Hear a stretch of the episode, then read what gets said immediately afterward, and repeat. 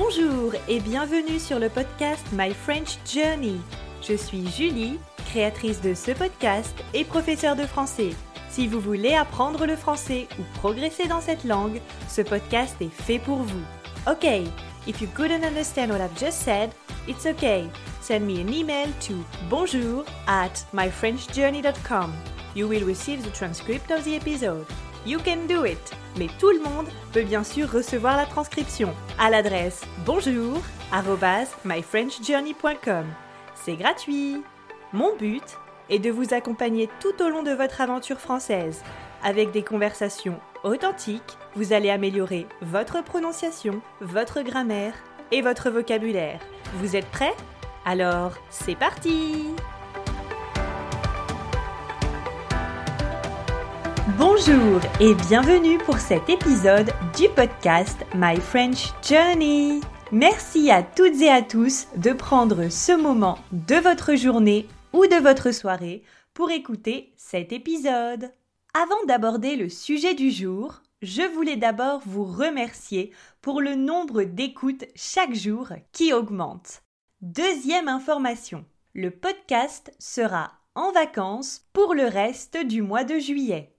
Je vous retrouverai avec de nouveaux épisodes au mois d'août. Voilà, j'ai fait mes petites annonces, c'est donc parti pour l'épisode. Aujourd'hui, j'ai décidé de parler des professeurs de langue, mais en particulier, je voudrais parler avec vous du choix du professeur de langue. Alors effectivement, quand on apprend une langue, se pose la question de l'apprentissage de cette langue, de la méthodologie que l'on va utiliser pour apprendre cette nouvelle langue. On peut être autodidacte et apprendre par soi-même, tout seul, grâce à des vidéos sur YouTube, écouter des podcasts, lire des livres. Mais on peut aussi faire appel à un professeur de langue étrangère qui va nous aider, nous accompagner dans ce parcours. Mais alors, comment choisir son professeur de langue? Qui choisir? Comment est-ce que ça se passe? Aujourd'hui, je vais vous proposer quelques pistes de réflexion pour trouver votre professeur de langue. Alors d'abord, le premier point que je voulais aborder avec vous, c'est l'aspect pratique, le lieu des cours. Vous avez aujourd'hui le choix de choisir. Le choix de choisir. C'est très français tout ça. Alors, je reprends. Vous avez la possibilité de choisir entre des cours en face à face où vous allez vous retrouver dans la même pièce, au même endroit, en général une salle de classe ou une salle de réunion avec votre professeur. Vous avez la deuxième possibilité, les cours en ligne, qui permettent de prendre des cours n'importe où, au bureau, dans votre lit, à l'hôtel. Pour cela, vous aurez besoin d'un ordinateur, d'une tablette ou de votre téléphone portable, même si personnellement je déconseille le téléphone portable Vu la taille de l'écran, il sera difficile pour le professeur de vous partager son écran d'ordinateur et vous aurez quelques difficultés à voir les notes dans le chat. Bref, les cours en ligne ont quand même certains avantages, mais ils nécessitent bien sûr une connexion Internet. Alors déjà, par rapport à ce critère, cours en face à face ou cours en ligne si vous faites appel à une école de langue, c'est l'école qui va trouver le professeur de langue qui correspond le mieux à votre profil. Finalement, vous déléguez cette tâche de trouver votre professeur à quelqu'un d'autre. Alors le risque, c'est que vous ne soyez pas à l'aise avec le professeur attribué. C'est un peu le risque. Bon, je pense qu'il y a toujours un professeur pour chaque étudiant. Bien sûr, vous avez toujours la possibilité de demander à travailler avec un autre professeur, mais c'est toujours quelque chose de délicat. Alors, pour les cours en ligne, ça va être la même chose parce que vous allez avoir des leçons avec un professeur et très rapidement, vous verrez si ce professeur correspond à votre profil, répond bien à vos besoins. Cette fois, c'est vous qui aurez directement choisi votre professeur. Dans le cas où vous n'êtes pas satisfait, il faudra chercher un autre professeur.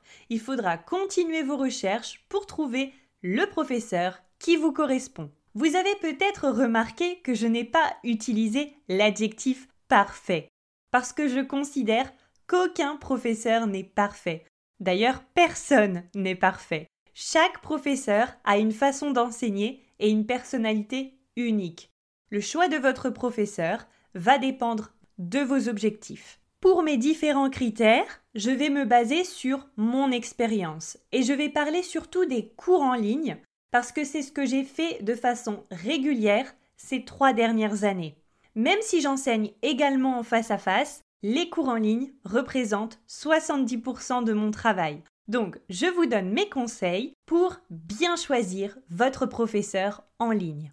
Alors, la première question que vous allez devoir vous poser, c'est est-ce que vous souhaitez travailler avec un professeur que j'appellerais professionnel ou bien un tuteur? Si vous regardez les offres de cours en ligne, on vous propose parfois sur les plateformes, comme Italki par exemple, de travailler avec un professeur dit professionnel ou un tuteur communautaire. Alors, quelle est la différence entre les deux? Eh bien, pour être considéré comme professionnel en ligne, le professeur doit prouver qu'il possède un diplôme, qu'il est qualifié pour enseigner une langue. Pour la langue française, les professeurs ont généralement le diplôme d'AFLE ou d'AELFLE. Je n'ai jamais su comment ça se prononçait. Bref, le diplôme du DAEFLE ou un master en didactique des langues étrangères. Un tuteur communautaire, c'est une personne qui n'a pas forcément étudié les langues étrangères, mais qui va vous aider à répondre à vos besoins. Alors, qui choisir? Un professeur diplômé ou un tuteur? Tout va dépendre de vos objectifs. Alors, je m'explique. Évidemment, une personne qui a fait de longues études en langue, pour elle, ça va être plus facile de vous concevoir un programme sur mesure. Ce professeur va être capable de corriger votre prononciation, il pourra clairement vous expliquer les points de grammaire. Normalement, il connaît différentes méthodes pédagogiques. C'est quelqu'un qui va vous proposer un parcours d'apprentissage, une méthode. Si le professeur veut vous proposer un parcours vraiment structuré, il va faire appel au CECRL, je rappelle que le CECRL, c'est un cadre qui définit les différents niveaux. A1 pour le niveau débutant, A2, B1, etc. Alors, le tuteur communautaire, il n'a pas fait d'études dans le domaine des langues, mais il va également pouvoir vous aider. Comment? D'abord, il va pouvoir vous apporter l'aisance à l'oral c'est-à-dire la facilité à s'exprimer dans la langue. En effet, si vous parlez avec un tuteur communautaire, ça va vous habituer à parler en français. Et ça, c'est essentiel lorsqu'on apprend une langue. Le tuteur communautaire va pouvoir corriger vos erreurs, il va pouvoir vous expliquer le vocabulaire et surtout, il va utiliser un langage du quotidien. Encore une fois, je le répète, votre choix va vraiment dépendre de vos objectifs. Est-ce que vous vous préparez pour un examen officiel? Est-ce que vous avez déjà un niveau intermédiaire avancé et vous souhaitez rafraîchir un peu vos connaissances? Donc, définissez vos objectifs. Alors, je me pose ensuite la question. Un professeur natif c'est-à-dire un professeur dont la langue maternelle est le français, ou pas. En général, j'ai remarqué que beaucoup d'apprenants souhaitaient avoir un professeur natif, par rapport à la prononciation, la culture, etc. Tous ces éléments se justifient, mais je voudrais quand même ajouter que travailler avec une personne dont la langue maternelle n'est pas le français peut avoir aussi un avantage considérable. Je m'explique. En tant qu'apprenant, en tant qu'étudiant, vous pouvez vous dire que votre professeur ne parlait pas un mot de français au départ. Et vous pouvez constater maintenant son évolution. Un professeur italien, américain, espagnol qui a appris le français. Il a été à votre place. Il est passé par tous les stades que vous traversez. Il comprend vraiment vos difficultés, que ce soit au niveau de la grammaire, au niveau du vocabulaire, de la prononciation. Alors ensuite, critère évidemment essentiel que je n'ai pas mis en première place, mais qui est évidemment au centre de la décision, c'est bien sûr le budget. Alors, je ne vais pas vous faire de la publicité mensongère et vous dire que vous pouvez apprendre le français en deux mois. Apprendre une langue de façon agréable va vous prendre quelque temps et va vous demander des heures, voire plusieurs centaines d'heures de cours. C'est une aventure, a journey, comme le nom du podcast. Bref, la question du budget se pose et ça peut être un frein pour votre apprentissage. Là encore, pour les cours en ligne et même les cours face à face, vous allez trouver des tarifs très bas, dans la moyenne ou élevés, voire très élevés. Quel budget pouvez-vous et quel budget êtes-vous prêt à dédier à vos cours de français? Est-ce que vous préférez étudier 3 heures par semaine à des prix très bas mais en groupe, avec peut-être moins de chances de vous exprimer, ou bien choisir un cours particulier mais seulement une fois par semaine? Lorsque j'ai moi-même commencé à prendre des cours d'anglais, j'étais parfois choquée parce que je me disais waouh, c'est vraiment cher et parfois on a tendance à se dire eh bah dis donc, notre professeur, il gagne bien sa vie. Mais ça, c'était avant de découvrir toutes les taxes et cotisations sociales que doit payer un auto-entrepreneur. C'était avant de découvrir l'insécurité du freelance, les congés payés qui n'existent pas, et les jours fériés non plus d'ailleurs. Je peux vous dire que si votre professeur vous demande 25 euros, c'est pour qu'il puisse vivre décemment et pas s'offrir une limousine. Un autre critère qui va bien sûr jouer dans le choix de votre professeur, ce sont tous les aspects logistiques. Alors, je m'explique. Si par exemple vous participez à un cours en ligne et le professeur se trouve dans un café, à savoir que je n'ai rien contre les professeurs qui donnent des cours dans un café, mais s'il y a du bruit autour de vous, ce bruit va peut-être vous perturber et vous empêcher de comprendre clairement votre professeur. La même chose si le Wi-Fi est trop faible. Ça risque encore une fois de perturber le bon déroulement de la classe.